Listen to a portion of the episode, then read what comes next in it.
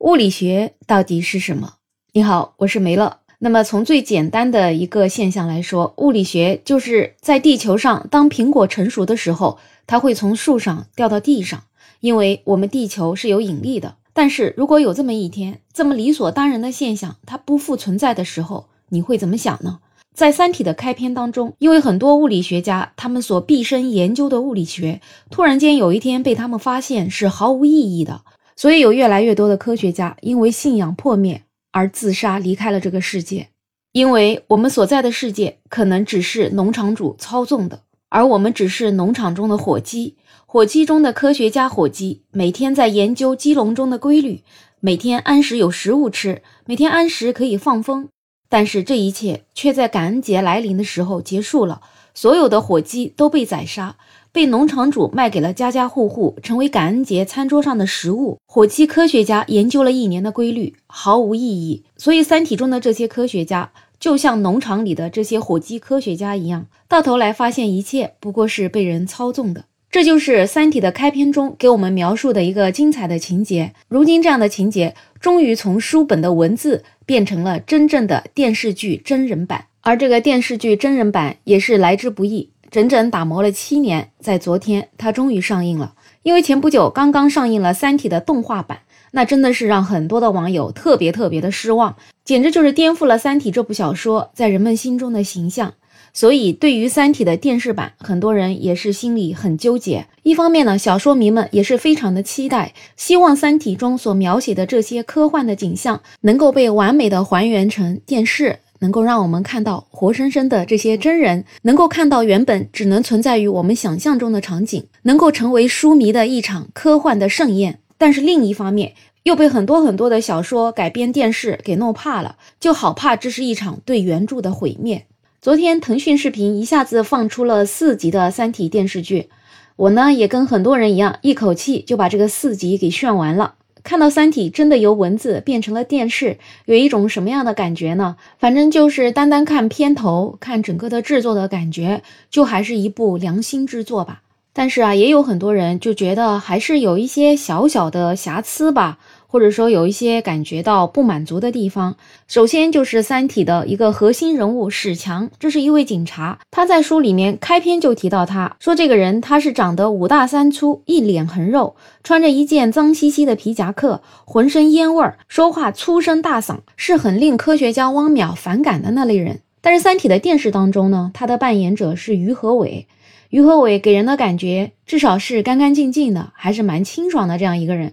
说实话，我还一直觉得于和伟是一个挺帅的演员，所以我当时看到预告片是于和伟演史强的时候，我也是有那么一点点不太好的感觉，我就觉得这个角色由他来演是不是不太匹配呢？但是当我看完了前四集电视之后吧，我就觉得可能只有外形上跟史强稍微差那么一点，可能没有满脸横肉，他是长相比较清瘦。但是其他这些人物的性格啊，包括里面他的演技啊，我都觉得还是挺还原史强这个人物的。所以我个人看起来是没有任何的违和感。毕竟于和伟他的演技在这里，我觉得神似还是最重要的吧。他已经演出了史强这个人物的一个精髓所在。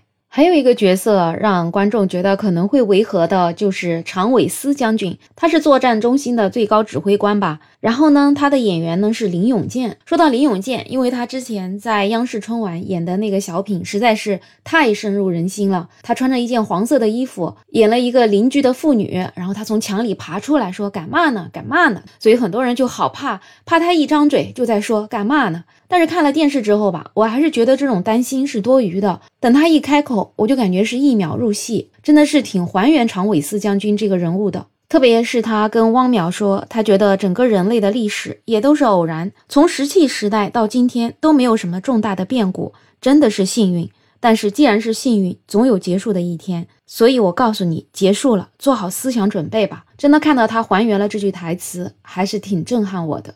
另外还有人觉得丁仪的这个演员王传君这一回真的是见识到了他的台词功底，跟一堆老戏骨比起来，简直是太弱了。因为王传君他演的是一位科学家丁仪，他的女朋友杨东就是因为发现原来物理学是没有任何意义的。所以就自杀了。那么王传君在里面演的这个科学家，很多人感觉他更像是艺术家。另外，台词给人的一种感觉就是演的成分非常非常的大，甚至就是有一种在念台词的感觉吧。但是好在他的戏份也不是那么重，所以就觉得可能是有一点点弱。但是你也可以把它想象成就是一种风格。谁能保证科学家都一定是我们想象中的那样子呢？本来在原著中，他也是这样的一个邋里邋遢的形象嘛，所以呢，也许会觉得他演的让人有一点点遗憾。但是从整部片子的角度和质量来看的话，感觉他的这一点违和，并不能影响整部片子给你带来的感觉。毕竟在前四集里面，出场时间最长的就是里面的主要人物汪淼、史强，还有申玉飞这些老戏骨演出来，真的是一秒入戏啊！当然还包括年轻时代的叶文洁，特别像第一集的片头，直接就是红岸基地，叶文洁收到了外星人回复的信息：不要回答，不要回答，不要回答。哇，真的是让人觉得，对了对了，这就是我所等待的《三体》。那么场景还原的让我感觉最好的，应该就是汪淼眼睛里面出现的这个倒计时吧。这个倒计时真的跟我当时看书的时候想象是一模一样的，整个的那种感觉就是城市是灰暗的，然后在他所看到的任何景象中间都有一个倒计时在不断的跳动着，所以就完完全全复原了书本的文字带给我们的想象。整个倒计时的场景描写的也是非常的惊悚，一些没有看过书的人在弹幕上写：“哎呦，真的好害怕，特别有一种惊悚片的感觉。”那其实《三体》这本书在开篇的时候是挺悬疑、挺惊悚的。这样的场景，如果在你没有了解到后面三体人这个世界的时候，你是可能会出现一种很让人害怕的感觉。所以开篇大家这样的反应，我觉得也是正常的。另外呢，因为好几集啊都一直围绕着这个倒计时，所以就有人感觉这样的节奏可能是有点慢了。这整本书按这个节奏放下去，岂不是得拍一百集啊？但是这部电视呢，三十集就结束了，所以有很多人也就非常担心，这不会是虎头蛇尾吧？开头这么精致了，还原了这本书，可不要烂尾，到后面匆匆忙忙就结束了，那可就不好看了。但是我还是觉得吧，就从开头的四集这样的质量来看，后面。应该也不会让人失望的吧？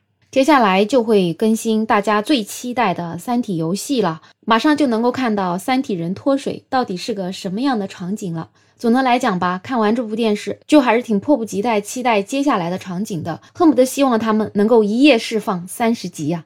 最后呢，想说一下叶文洁的那句台词：“物理学不可能不存在，只是我们认为的物理学不存在。”其实我们这个世界也是这样子，很多事情我们没有看到，我们没有发现，就认为它不存在。很多时候，其实只是我们的认知还没有到达那里，只是我们自己单方面的认为它不存在。所以世界很大，我们还要不断的去探索。好了，不知道你有没有看《三体》的真人版电视呢？看了之后有什么样的感觉呢？欢迎在评论区留言，也欢迎订阅、点赞、收藏我的专辑。没有想法，想加入听友群的朋友可以加我。没有想法的拼音再加上二零二零，我是梅乐，我们下期再见。